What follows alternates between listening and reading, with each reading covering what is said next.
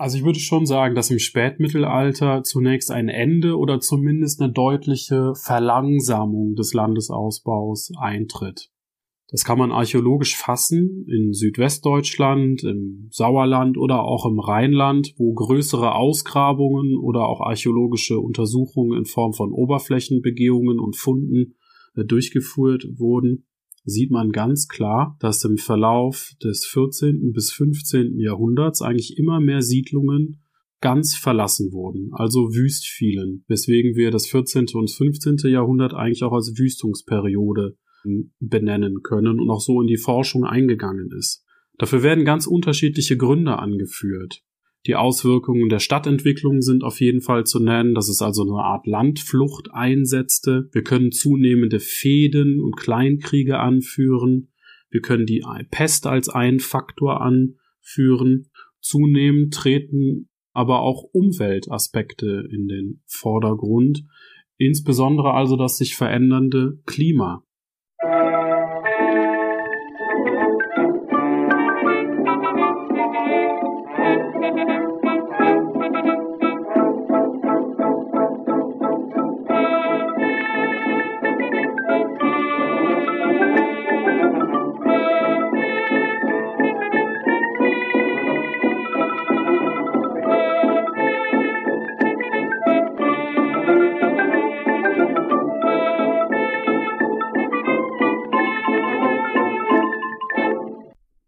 Diese Folge von Geschichte Europas ist eine Auftragsproduktion für das Projekt Geschichten Rheinisches Revier des Landschaftsverbands Rheinland. Dies ist das fünfte Interview aus dieser Sonderreihe, die immer am letzten Sonntag eines Monats erscheint. Mit Dr. Thorsten Rünger von der Universität Bonn spreche ich über den Landes- und Siedlungsausbau des Hochmittelalters. Nach den Umbrüchen, die mit dem Ende der römischen Herrschaft und der Einrichtung der fränkischen Reiche einhergingen, finden wir etwa ab der Jahrtausendwende eine Situation vor, in der bestehende Siedlungen und Strukturen vergrößert und verdichtet werden. Mit Herrn Rünger bespreche ich in diesem Interview die Grundlagen und Vorgehensweisen dieser Entwicklung im Rheinischen Revier. In den Shownotes des Interviews findet ihr Möglichkeiten, mir Fragen, Kommentare, Feedback und Bewertungen zukommen zu lassen. Und ebenso findet ihr dort Links zu Kontaktinformationen und Beteiligungsmöglichkeiten am Projekt Geschichten Rheinisches Revier. In den Shownotes führe ich auch eine stets aktuell gehaltene Liste mit inhaltlich verknüpften Folgen. Darunter etwa auch eine schon vor einiger Zeit erschienene Folge zur Pest im Spätmittelalter. Mit einem monatlichen Beitrag auf Steady könnt ihr mich unterstützen, dieses Projekt zu betreiben und weiterzuentwickeln. Und dafür wäre ich euch sehr dankbar. Geschichte Europas ist Teil des Netzwerks Historytelling auf Geschichtspodcasts.de sowie Teil von Wissenschaftspodcasts.de und erscheint sowohl auf Spotify als auch als RSS-Feed für Podcast-Apps. Herr Dr. Rünger ist hier zum ersten Mal zu Gast, also geht es erst einmal um ihn und seinen Weg zum Thema, bevor wir inhaltlich starten. Unsere Aufnahme stammt aus dem Mai 2023. Ich wünsche euch viele neue Erkenntnisse beim Anhören dieser Folge. Mein Name ist Thorsten Rünger und ich bin als Archäologe am Institut für Vor- und Frühgeschichtliche Archäologie tätig in Bonn. Dort führe ich unter anderem verschiedene Forschungsprojekte durch, beispielsweise zur Montanarchäologie, zum ländlichen Kirchenwesen aber auch eben zur Siedlungsentwicklung im Hochmittelalter. Ähm, mit der Epoche habe ich mich eigentlich im Rahmen meiner Doktorarbeit schon intensiv beschäftigt und habe als Fallbeispiel ein sehr großes und gut ausgegrabenes Siedlungsareal bei Indenpier ausgewertet. Das ist ein kleines Dorf gewesen, nordwestlich von Düren im Braunkohlentagebau. Und dieses Dorf ist eben im Verlauf des 11. und 12. Jahrhunderts quasi auf neuer Wiese oder auf grüner Wiese neu gegründet worden. Und dann habe ich äh, aus archäologischer Perspektive also die Lebensbedingungen der Bevölkerung untersucht, soziale Unterschiede oder auch das Wirtschaftsgefüge. Der Fundplatz wurde also im Braunkohlentagebau aufgefunden und dort untersucht im Rahmen von einem großen Forschungsprojekt, das 2011 bis 2017 dort stattgefunden hat, in Kooperation mit dem LVR Amt für Bodendenkmalpflege und dem Landesmuseum und wurde auch finanziert, nämlich von der Stiftung zur Förderung der Archäologie im Rheinischen Braunkohlenrevier und dem Land Nordrhein-Westfalen. Spannend ist, dass die Ausgrabungen also sehr großflächig waren und den gesamten Siedlungsraum eigentlich zwischen mehreren Dörfern erfasst haben, unter anderem Siedlungsreste wurden dokumentiert, aber auch Burgen, Adelssitze, Gräberfelder oder Kirchen. Und die Forschungsergebnisse sind heute eine sehr wichtige Grundlage, um den früh- und hochmittelalterlichen Siedlungsausbau im Rheinischen Revier rekonstruieren zu können. Das war angesichts des doch recht lückenhaften Forschungsstandes in Bezug auf mittelalterliche Siedlungen sehr, sehr schwer bisher nur möglich, da auch historische Schriftquellen in diesem Umfang kaum oder gar nicht für die Epoche existieren. Heißt das, dass für diese sechs Jahre, die dieses Forschungsprojekt lief, dann drumherum gebaggert wurde? Nee, man hat also im Vorfeld eigentlich des Braunkohlenabbaus gearbeitet. Das ist dann mit RWE Power abgesprochen gewesen. Da gibt es Abbaupläne. Und man ist eigentlich mit dem fortschreitenden Braunkohlenbagger Stück für Stück immer weiter nach hinten gerückt, bis man irgendwann an der Tagebaugrenze angekommen ist. Wir hatten in der letzten Folge das Frühmittelalter besprochen. Wir kamen bis zur merowingischen Herrschaft. Jetzt sind wir, Sie sagten es eben, Richtung 10., 11., 12. Jahrhundert unterwegs. Wie entwickelt sich das Rheinische Revier in dieser Phase von den Merowingern bis in die Karolinger Herrschaft und dann darüber hinaus? Ja, ich denke, das ist sehr sinnvoll, im Frühmittelalter anzufangen, weil man sich nochmal vergegenwärtigen muss, dass nach der Übernahme der Macht durch die Merowinger in den ehemaligen gallischen und germanischen Provinzen die Landschaft erstmal nur recht dünn besiedelt war oder sogar zum Teil entvölkert war. Und auch die Landorganisation, die Wirtschafts- und Gesellschaftsorganisation sich ja grundlegend verändert hat. Das Rheinland lag ja im Kerngebiet jetzt des sich formierenden Fränkischen Reiches. Wir haben es mit neuer Landorganisation zu tun und auch im rheinischen Bördengebiet, also zwischen Köln und Aachen, entstehen immer wieder neue Siedlungen unterschiedlicher Größe und Struktur. Das können wir sehr gut nachweisen anhand von Gräberfeldern. Die Rheingräberfelder werden ungefähr ab der zweiten Hälfte des fünften Jahrhunderts in großer Zahl angelegt. Demgegenüber stehen eigentlich nur wenige Siedlungen, die ausgegraben wurden. Und wenn man das alles auf eine Karte bringt, eben die Siedlungen und Gräberfelder, kann man eigentlich eine selektive Landerschließung erkennen im Vergleich zum römischen Siedlungsbild.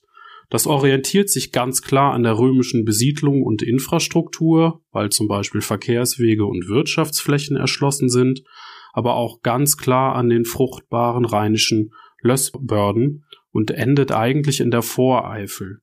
Hm, deswegen sprechen wir da vom sogenannten Altsiedelland, das die Mittelgebirge, zum Beispiel die Hochflächen der nördlichen Eifel, noch weitestgehend ausspart.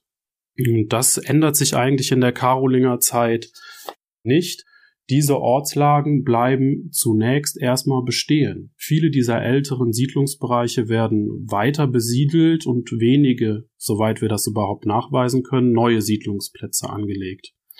Wir können also in beiden Phasen, sechstes, siebtes, achtes, neuntes bis Mitte zehntes Jahrhundert, von ja eigentlich einem ersten inneren Landesausbau sprechen, der sich vorwiegend eben auf diese fruchtbaren Ackerlandschaften konzentriert. Wie geht es danach weiter, wenn Sie sagen, es ist der erste Teil? Was passiert im zweiten? Ja, wenn man die Phasen so definieren möchte, würde ich sagen, der zweite Teil ist dann alles, was im Hochmittelalter passiert, dass wir sogar eigentlich von der zweiten Phase des Landesausbaus sprechen können, wo wir einen inneren Landesausbau und einen äußeren Landesausbau erstmals fassen können.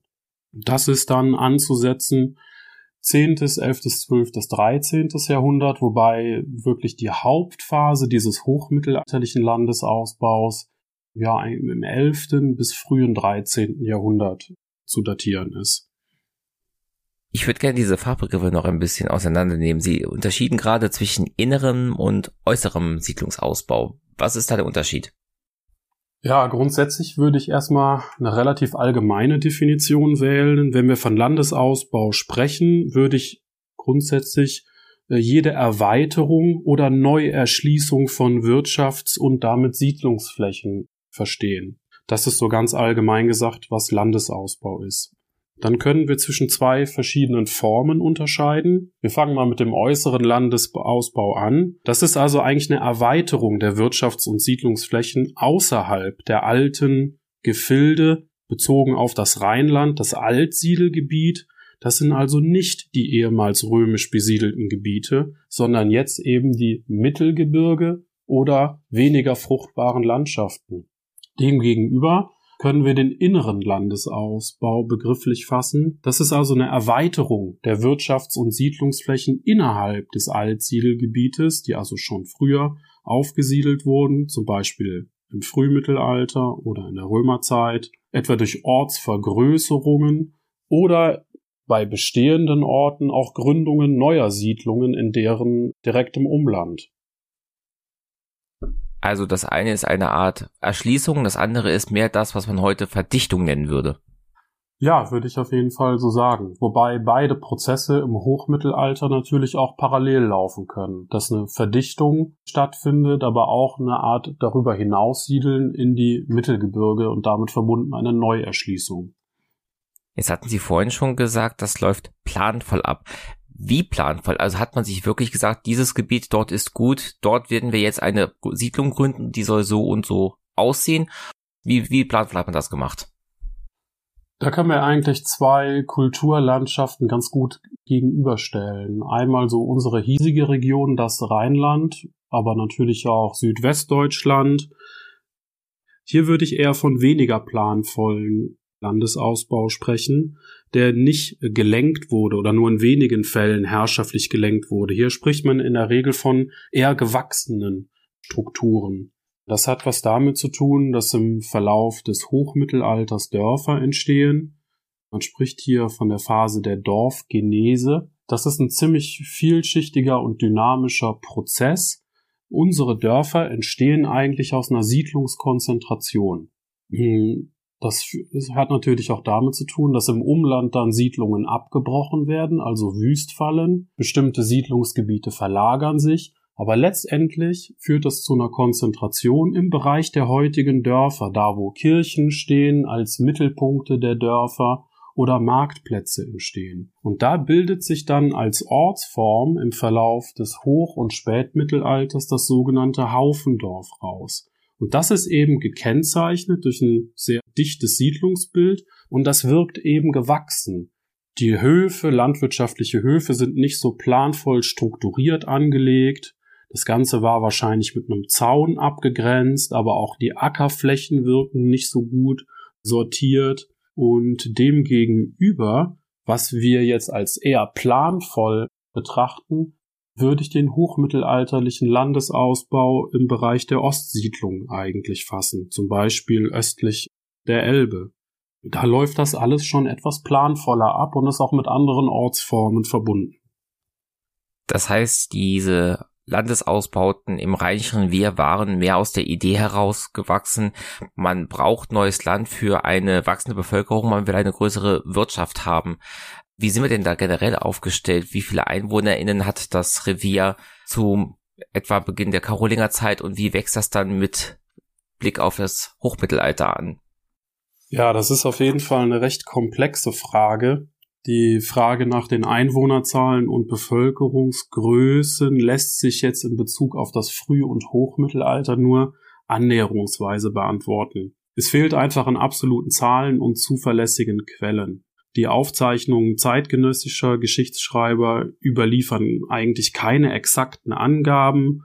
Da sind keine repräsentativen Zahlen drin. Wir haben keinen nötigen Verwaltungsapparat, der Zählungen durchführt. Wir sind eigentlich auf andere Indikatoren angewiesen. Das sind oftmals archäologische Quellen. Wir können die Größe von Siedlungen sehen, die Anzahl von Siedlungen, aber auch Gräberfelder als Indikatoren sind ganz wichtig.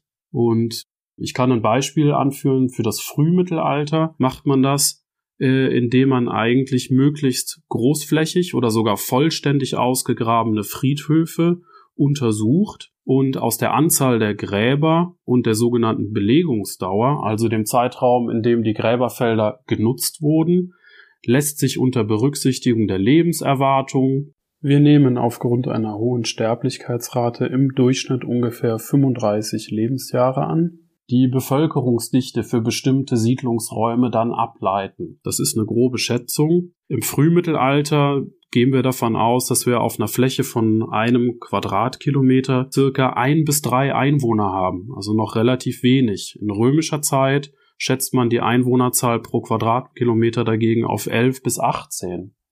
Und im Hochmittelalter sehen wir aber dann ganz deutlich, dass wir einen Bevölkerungsanstieg haben.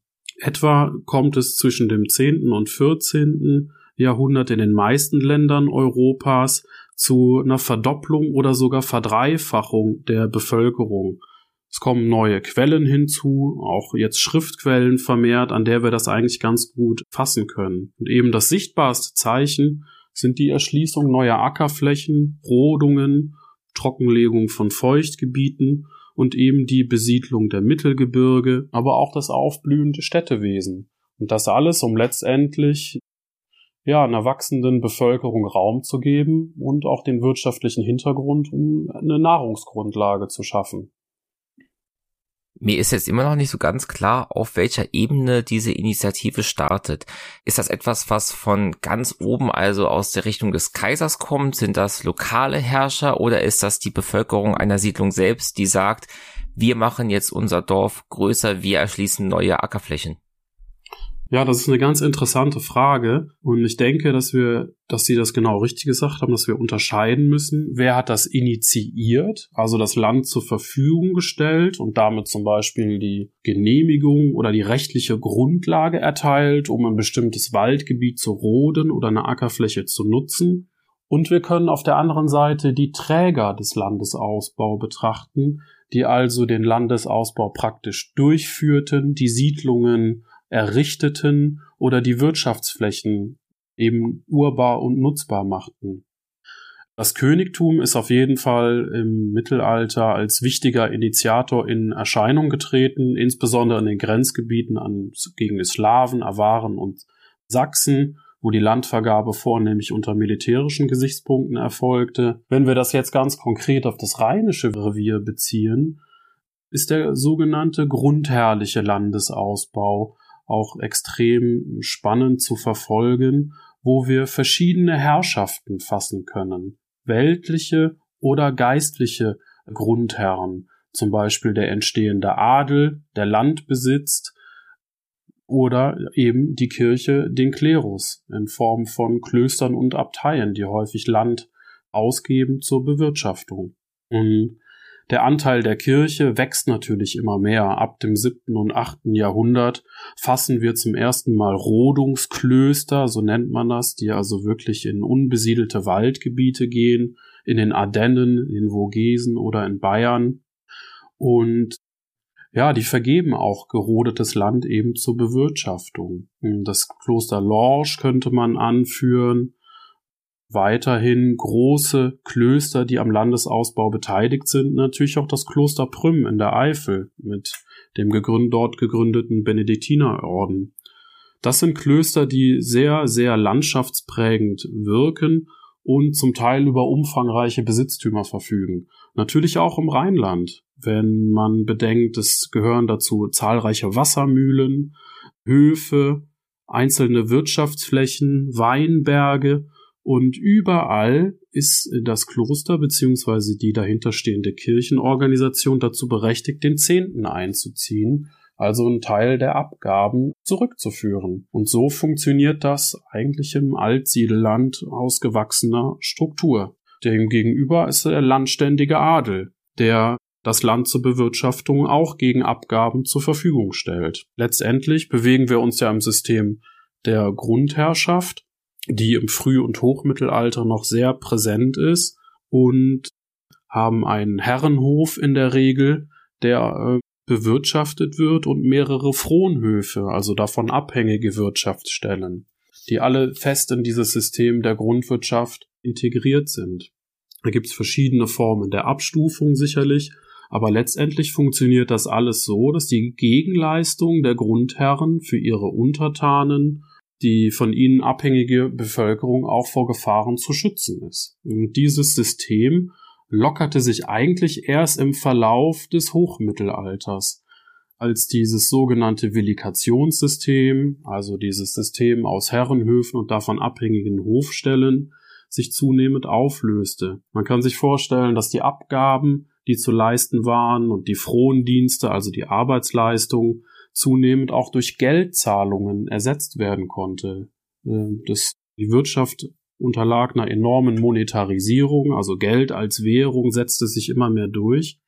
Und das führt natürlich zu einer geringeren Abhängigkeit der bäuerlichen Bevölkerung gegenüber der Grundherren. Und man löst sich eigentlich von der eigenen Scholle etwas ab, kann andere Wirtschaftsflächen oder andere Wirtschaftszweige für sich in Anspruch nehmen. Und das führt letztendlich zu einer Stärkung der bäuerlichen Bevölkerung, für die ein wirtschaftlich unabhängiges Arbeiten auf einmal möglich war, unabhängig eben von ihren grundherrschaftlichen Zwängen.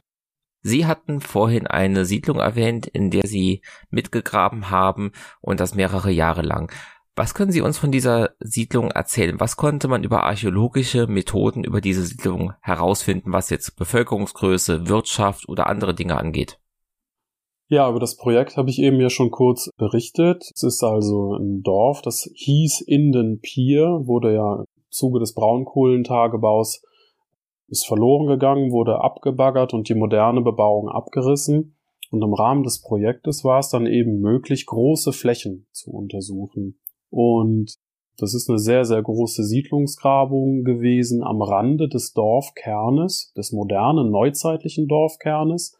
Und da konnten wir eben unter die Erde gucken und Siedlungsreste entdecken, die viel weiter über das neuzeitliche Dorfzentrum hinausreichten kann also davon ausgehen, dass die Siedlung im Hochmittelalter viel, viel größer war als der reine neuzeitliche Kern.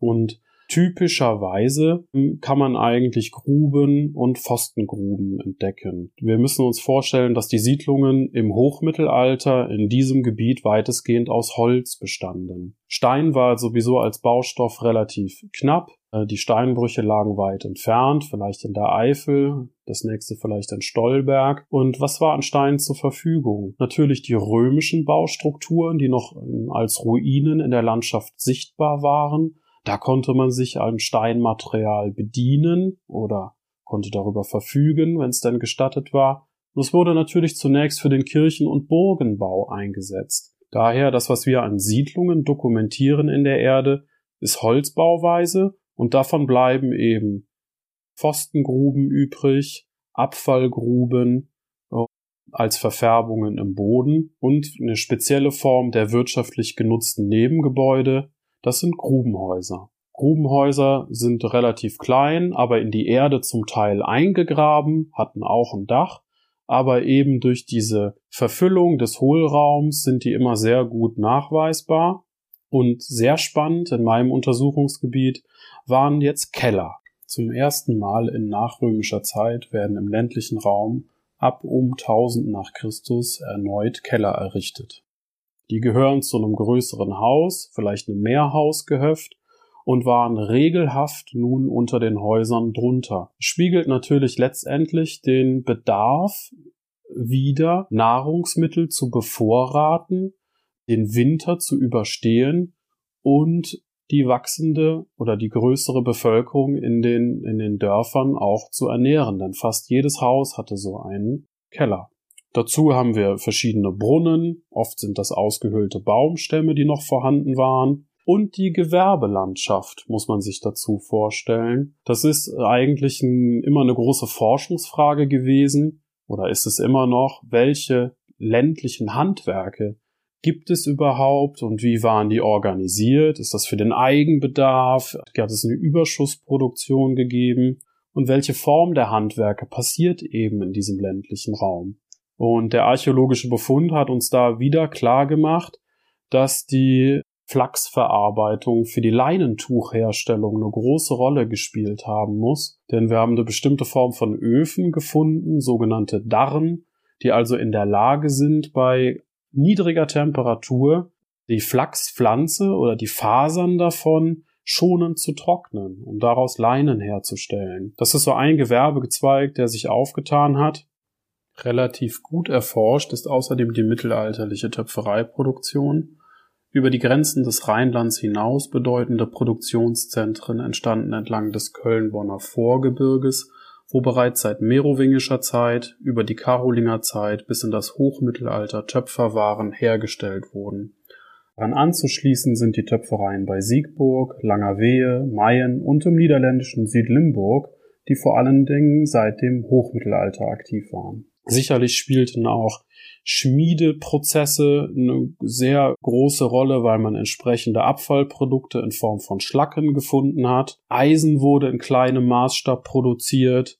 Sicherlich muss man auch das Weben dazu rechnen oder auch so klassische Handwerke wie die Zimmereien oder Bäckereien, die in archäologischer noch schwieriger nachweisbar sind, eben weil Holz so ein vergänglicher Baustoff ist. In den Folgen zur Romanisierung, zur Spätantike, zum Frühmittelalter war es auch immer wichtig gewesen, welche Böden wir haben, weil diese Böden unterschiedliche Landwirtschaften und somit Siedlungsformen zulassen. Haben wir das im Hochmittelalter, im Siedlungsausbau auch? Haben wir verschiedene Typen in verschiedenen Böden? Ja, würde ich schon sagen. Also das, was wir im Altsiedelland, das schon in römischer Zeit dicht besiedelt war und landwirtschaftlich erschlossen war, sehen wir ganz klar eine Konzentration auf die landwirtschaftlichen Gunsträume. Das sind die hochwertigen Lössböden, die eben eine wunderbare Grundlage bieten für die Beackerung und eben für die Landwirtschaft. Das ist in erster Linie der Getreideanbau, also um Grundnahrungsmittel für die Bevölkerung zu produzieren. Und man suchte naturräumliche Lagen in der Nähe dieser, dieser Bördengebiete, aber oft auch in der Nähe zu den Gewässerniederungen. Die Gewässerniederungen sind ein bisschen unterschätzt, aber auch ein ganz spannender Naturraum und man hat oft halt die Siedlungsentstehung genau am Rand zwischen Hochfläche, die mit Lössböden bedeckt ist und da wird eben Getreide angebaut und eben diesen Gewässerniederungen. Jetzt ganz konkret im Fall vom Rheinischen Revier sehen wir das an Inde oder an Ruhr eigentlich sehr schön. Die Gewässerniederungen sind durchzogen von kleinen Bächen, an denen Wassermühlen entstehen oder wo zum Beispiel Viehhaltung äh, viel besser funktioniert, da wir eben eine Wiesenwirtschaft dort ermöglichen können. Und dieser Dualismus eigentlich der zwei Wirtschaftsarten, Ackerbau, Viehwirtschaft, Getreideanbau, das ist eigentlich so ein Optimum, was im Hochmittelalter dann ganz gut funktioniert hat. Denn die Dreifelderwirtschaft setzte sich ab der karolingischen Zeit immer mehr durch. Im Hochmittelalter entwickelte sich das zur vollen Blüte. Und dafür braucht man natürlich große und fruchtbare Flächen. Und am besten in der Nähe der Dörfer, wo eben der Endverbraucher sitzt, die Speicher- und Weiterverarbeitungsmöglichkeiten zum Teil vorgenommen wurden aber auch der Transport eben zur Wassermühle ist gar nicht so weit weg gewesen, denn die stehen eben in der Gewässerniederung und spielten für den hochmittelalterlichen Landesausbau, was Nahrungsmittel angeht, eine enorm große Rolle.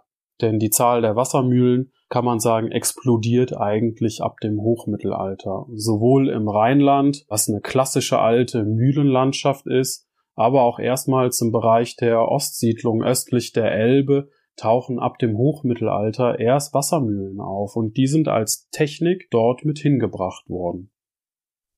Sie sagten, die Zahl der Mühlen ist explodiert. Heißt das auch gleichzeitig, dass ein so hohes Nahrungsangebot vorhanden war, dass man viel Korn, viel Mehl hatte, dass auch die Bevölkerung rapide wachsen konnte? Oder sind wir in einer Art von, ja, es ist zwar genug da, aber jetzt nicht zu viel? Also ich glaube, man muss das so als Faktorenbündel sehen. Man spricht ja eigentlich von einer Gunstperiode des Klimas. Das heißt, die Rahmenbedingungen haben auch gestimmt. Man kann von einem hochmittelalterlichen Klimaoptimum sprechen. Das ist das eine. Also eine Zeitphase mit vergleichsweise warmem Klima in, in Mitteleuropa, das lange Vegetationsperioden ermöglicht, ausreichend Niederschläge äh, sind vorhanden. Das passiert so ungefähr im Kern zwischen 950 und 1250 nach Christus. Gleichzeitig haben wir einen gesellschaftlichen Wandel, der einsetzt, also was ich eben versucht habe deutlich zu machen, dass die bäuerliche Bevölkerung unabhängiger wirtschaften kann, diese Fronhofsysteme sich langsam lockerten. Wir haben das gleichzeitige Städtewesen, wo Bevölkerung aufgenommen wird. Und wir haben maßgebliche Innovationen in der Landwirtschaft. Das ist nicht nur die Wassermühle, wo die Zahl der Nachweise enorm ansteigt, sondern das ist eben auch die Durchsetzung von sehr leistungsfähigen Wirtschaftssystemen. Das ist die Dreifelderwirtschaft, die es erlaubt, halt durch diese Fruchtfolge den Wechsel der, der Felder mit verschiedenen Anbaumethoden, durch Brachliegen lassen, durch Aussaat des Wintergetreides, Sommergetreidefolge, eben viele Nahrungsmittel jetzt auf einmal zu produzieren. Das geht natürlich auch, weil sich die Flugtechnik verändert hat. Immer mehr setzt sich eigentlich schollenwendende Flüge durch im Gegensatz zum Hakenflug. Und eben diese neue Flugtechnik erlaubt es tiefer zu flügen, die ganze Scholle zu wenden und dadurch mehr Nährstoffe in den Boden unterzubringen. Und das alles im Gesamtpaket stellt mehr Nahrungsmittel zur Verfügung, die jetzt auch maschinell in größerer Menge bearbeitet und weiterverarbeitet werden konnten, vom Korn zum Mehl. Und das ermöglicht letztendlich ein Bevölkerungswachstum und einen starken Aus Landesausbau. Das heißt auch, diese ganzen neuen Siedlungen sind auch untereinander verknüpft und tauschen sich untereinander aus. Das ist kein jeder für sich. Ja, ein ganz spannender Aspekt. Da muss man ganz klar von ausgehen. Auch wenn das archäologisch oder in Schriftquellen schwierig nachweisbar ist, müssen wir uns dazu mitdenken, dass es Märkte zwar vor allen Dingen im städtischen Raum gibt, aber auch im ländlichen Raum entstehen kleinere Märkte und die waren untereinander gut vernetzt. Das muss man sich alleine deswegen so vorstellen, weil immer mehr Siedlungen unterschiedliche Spezialisierungen annehmen. Das heißt, sie hatten bestimmte Gewerbe, die gezielt verfolgt wurden. Es entstehen regelrechte Töpfereilandschaften oder Ansiedlungen, die nur auf die Produktion von Töpfereierzeugnissen spezialisiert waren. Langerwehe bei Düren oder Brühl-Pingsdorf. Später kommt Siegburg auch noch dazu. Die haben nur Keramik gemacht und das wirklich vom Allerfeinsten. Und dieser Austausch von Keramik gegen Nahrungsmittel gegen na, zum Beispiel auch Bergbauprodukte aus den Mittelgebirgen, gegen Form von Erzen, Halbfertigprodukte, Metallerzeugnisse, Schmiedewaren, die waren untereinander auf jeden Fall gut vernetzt und es gab einen hohen Grad an Austausch. Letztendlich war das auch so gewollt. Speziell für das Rheinische Revier müssen wir uns die Rolle von Köln und Aachen und das Hinterland von Aachen mit hinzudenken, wo seit der merowingischen Zeit, verstärkt in karolingischer Zeit, äh, Königshöfe und Pfalzen entstehen. Und eben dieses Hinterland der Königshöfe und Pfalzen ist per Dekret, Karl der Große äh, hat es in der Capitulare de Villis so verschriftlicht, dazu angehalten, wenn nicht sogar rechtlich dazu verpflichtet, Nahrungsmittel und Halbfertigprodukte eben für die Pfalzen zur Verfügung zu stellen. Die bildeten den wirtschaftlichen Hintergrund. Das Ganze war großräumig, sicherlich vernetzt mit Köln als ganz zentralem Handelspunkt mit Rheinzugang. Wir haben jetzt sehr viele Dinge aus dem Mittelalter besprochen. Ich greife mal in die Klischeekiste. Beim Mittelalter denke ich auch an Bogen, an Ritter, an Fäden. Haben wir sowas im Rheinischen Revier während der Phase des Siedlungsausbaus? Ja, also äh, Fäden, glaube ich, hat es ja durch das ganze Mittelalter hindurch gegeben, so als familiäre Kleinkriege betrachtet. Im Rheinischen Revier bewegen wir uns ja in einer relativ flachen Landschaft von Gewässern durchzogen. Und äh, da haben wir eine ganz bestimmte Bogenform, die auftritt. Das sind die sogenannten Niederungsbogen oder Motten, die ab ottonischer Zeit, ab dem 10. Jahrhundert errichtet werden. Das würde ich auch als ein Zeichen des inneren Landesausbaus fassen, denn dadurch würden, werden neue Wirtschaftsflächen erschlossen, neue Lagen werden besiedelt und diese Burgen, Burgenform wird also vom entstehenden niederen Adel äh, errichtet. Eine neue Bevölkerungsschicht, die sich im Hochmittelalter immer mehr hinauskristallisiert und auch bis in den höheren Adelsstand sozial aufsteigen konnte und diese Burgen werden also neu errichtet. Und zwar immer in räumlicher Distanz eigentlich zur Ortsbevölkerung, die in den Siedlungen im Bereich der Hochfläche zum Beispiel äh, sitzt.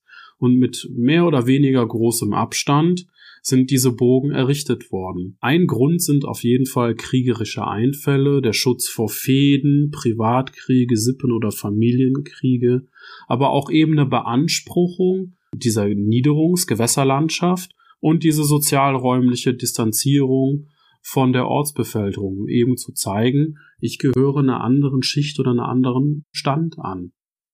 Das steht im Gegensatz eigentlich zum Hochadel. Der Hochadel fokussiert sich mit seinem Burgenbau eher auf die Mittelgebirge und auf Höhenlagen. Da entstehen ja prächtige Burgen in Steinbauweise. Das, was wir als Niederungsburg fassen, sind häufig so eine Art Turmhügelburgen in Holzbauweise mit einem ja mehr oder weniger großen Wassergraben drumherum. Natürlich können die sich auch weiterentwickeln.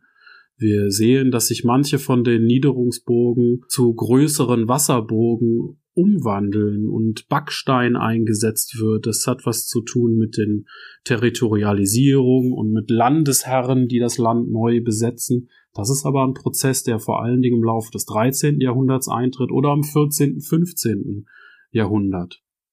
Der Großteil dieser Motten oder Niederungsburgen, der fällt eigentlich wüst. Der wird irgendwann aufgegeben. Was man sehr gut an einem Beispiel sehen kann, gut erforscht, ist im Rheinischen Revier die Motte Husterknupp bei Morken Königshofen, damals gelegen im Tagebau Garzweiler.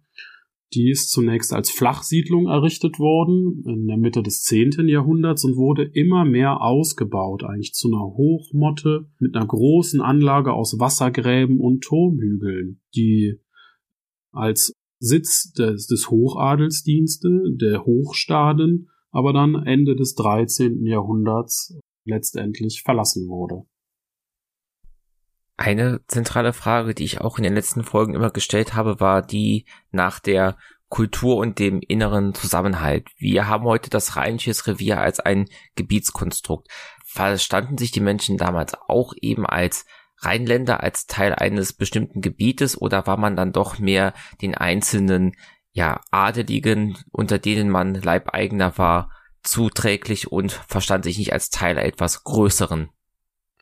Ja, ist eine spannende Frage, die aus archäologischer Perspektive ja wirklich schwer zu beantworten ist. Ähm, ich, die Vorstellungswelt der Leute im Mittelalter ist nicht ganz einfach zu rekonstruieren und auch aus den Schriftquellen nur schwer zu erschließen, denn wir reden ja vor allen Dingen von der ländlichen Bevölkerung, die dort lebt. Und diese Vorstellungswelt, Gedanken, Gefühle sind nur sehr selten oder gar nicht verschriftlicht worden. Die Schriftquellen, die wir haben, sind meistens aus herrschaftlicher Perspektive verfasst mit einer bestimmten Intention und eben nicht eigentlich der sogenannten einfachen ländlichen bäuerlichen Bevölkerung. Was ich mir aber denken kann, ist, dass wir ein Identitätsgefühl haben, das sehr stark auf die eigene Grundherrschaft ausgerichtet war. Denn letztendlich war man dort abhängig. Einen sehr starken Zusammenhalt boten außerdem Verwandtschaftsbeziehungen, also Familien, aber auch Hofverbände. Was hinzukommt, sind Gemeinden, Dorfgemeinden. Also im Prinzip nicht eine Gemeinschaft, die dort lebt, sondern Gemeinden, die im rechtlichen Sinne auch eigenständig werden und auch in Gerichtsunterlagen so fassbar werden. Das ist eine ganz andere Form von Zusammenhalt, die, glaube ich, auch im Verlauf des Hochmittelalters sehr prägend ist für unsere Dorflandschaft.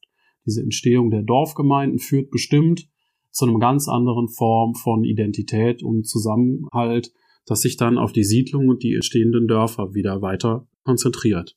Wir hatten ganz am Anfang über erste und zweite Phasen dieser Landnahme gesprochen. Gibt es dann auch irgendwann ein Ende, eine Endphase? Ist dieser hochmittelalterliche Siedlungsausbau irgendwann vorbei oder geht das in Spätmittelalter und früher Neuzeit einfach weiter? Also ich würde schon sagen, dass im Spätmittelalter zunächst ein Ende oder zumindest eine deutliche Verlangsamung des Landesausbaus eintritt. Das kann man archäologisch fassen in Südwestdeutschland, im Sauerland oder auch im Rheinland, wo größere Ausgrabungen oder auch archäologische Untersuchungen in Form von Oberflächenbegehungen und Funden äh, durchgeführt wurden, sieht man ganz klar, dass im Verlauf des 14. bis 15. Jahrhunderts eigentlich immer mehr Siedlungen ganz verlassen wurden, also wüst fielen, weswegen wir das 14. und 15. Jahrhundert eigentlich auch als Wüstungsperiode benennen können und auch so in die Forschung eingegangen ist. Dafür werden ganz unterschiedliche Gründe angeführt. Die Auswirkungen der Stadtentwicklung sind auf jeden Fall zu nennen, dass es also eine Art Landflucht einsetzte. Wir können zunehmende Fehden und Kleinkriege anführen. Wir können die Pest als einen Faktor anführen. Zunehmend treten aber auch Umweltaspekte in den Vordergrund, insbesondere also das sich verändernde Klima. Und sehr stark verbreitet ist die sogenannte Agrarkrisentheorie des deutschen Agrar- und Wirtschaftshistorikers Wilhelm Abel, der die Prozesse, die jetzt im Spätmittelalter eintreten, eigentlich ganz gut beschreibt. Und der schreibt von einer Häufung von ländlich-landwirtschaftlichen Notständen. Höfe und Siedlungen werden verlassen. Der Getreideanbau geht zurück eine Klimaverschlechterung tritt ein, von der ich eben schon sprach. Es kommt also zwischen einem Missverhältnis zwischen Erlös und Kostenpreis in der Landwirtschaft. Äh, die wachsende Bevölkerung verlangte nach Getreide und Nahrungsmitteln. Das hatte natürlich eine erhöhte Nachfrage zur Folge und die Getreidepreise stiegen.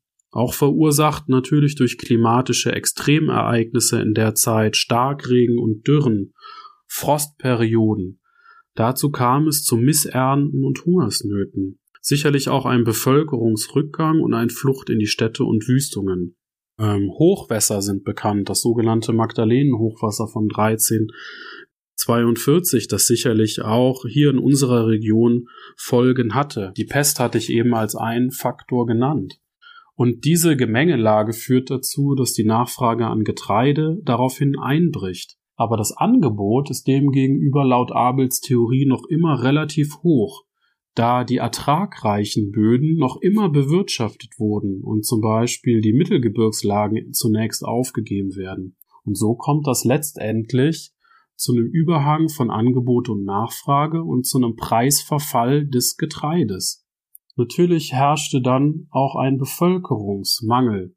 Viele sind an der Pest verstorben und das führt letztendlich, dass nicht mehr genug Arbeitskräfte zur Verfügung stehen und das, was Arbeit an Geld kostet, also der Reallohn, schießt in die Höhe und steigt an. Das führt natürlich zu einer Verschärfung dieses Ungleichgewichtes. Wir sind, glaube ich, in der Forschung davon weg, das als reine Krisenzeit zu beschreiben, aber es bleibt eine Phase, wo sehr, sehr viele Siedlungen aufgegeben werden, wo die Bevölkerung zurückgeht und die Städte ein, leicht anwachsen. Und für den Landesausbau ist es deswegen spannend, weil spätestens jetzt durch diese Wüstungen der, der, die eigentlichen Dörfer entstehen. Jetzt setzt eine Konzentration der Besiedlung auf die bis in die Neuzeit bestehenden Ortskerne ein. Also spätestens jetzt bildet sich also in unserer Landschaft im Rheinischen Revier das klassische Haufendorf heraus, das sich im Bereich der Kirchen, Marktplätze und älteren Herrenhöfe eigentlich formiert.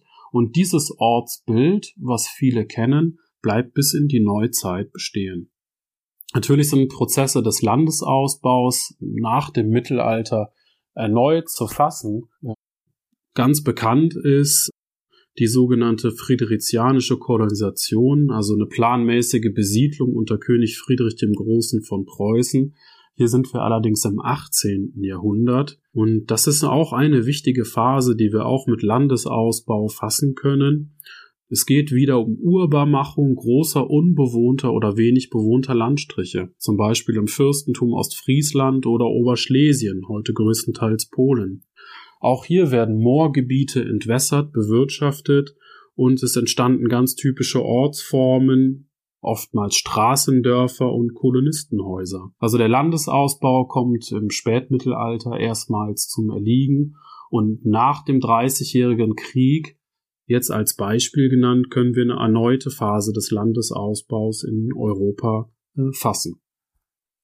Die Siedlung, die Sie am Anfang erwähnt hatten, fiel die auch irgendwann wüst oder hatte die weiterhin Bestand?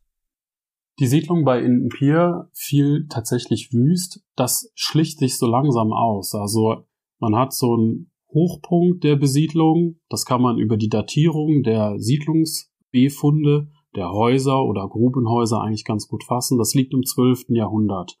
Da war wirklich so Hochphase der Besiedlung und Wirtschaft. Und dann ebbt das so langsam ab. Ins 13. Jahrhundert datieren dann nur noch wenige Befunde und ins 14. Jahrhundert vielleicht noch ein größerer Keller von einem Haus, das wir nicht mehr gut fassen können. Daran denke ich, können wir zwei Sachen ablesen. Dieser Randbereich im Spätmittelalter gebildeten Ortskernes, der wird aufgegeben. Also ich denke, wir können hier eine richtige Siedlungswüstung fassen, dass dann die dann spätestens im 13. Jahrhundert aufgegeben wird. Und dann verlagert sich das offenbar bis in den Bereich des späteren Dorfkernes. Aber der Randbereich, der wird aufgegeben und wird wohl zur Ackerfläche. Welche anderen Siedlungen fielen denn nicht wüst und was haben die anders gemacht? Also die Siedlungen, die nicht wüst fielen, sind eigentlich immer die heutigen Dorfkerne. Da wird kontinuierlich weiter gesiedelt. Das sind oft die Lagen, die auch schon in merowingischer oder karolingischer Zeit besiedelt waren. Da stehen eigentlich so die älteren herrschaftlichen Höfe, da entstehen Kirchen, oft als Eigenkirchen gegründet. Dort liegen dann immer zumeist auch Gräberfelder. Hm, man kann eine deutliche Nähe zur römischen Besiedlung feststellen. Und diese Ortslagen, also diese ganz älteren Ortslagen, da konzentriert sich oftmals dann auch erneut die Besiedlung. Und die so auf grüner Wiese gegründet wurden, also ohne eine Vorbesiedlung, die werden oftmals auch wieder aufgegeben.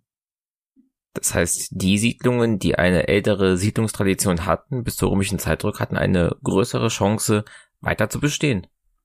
Ja, nicht immer bis zur römischen Zeit, glaube ich, aber die schon im Frühmittelalter eine Siedlungsgründung aufweisen, die hatten, glaube ich, eine, ja, die hatten eine tatsächlich höhere Chance zu bestehen. Es hat vielleicht auch was mit sozialräumlichen Sachen zu tun. Die Landschaft hatte eine andere Bedeutung. Es waren schon bestimmte Spornlagen besiedelt mit Kirchen und Höfen. Ja, und da konzentrierte sich die Besiedlung halt, ja.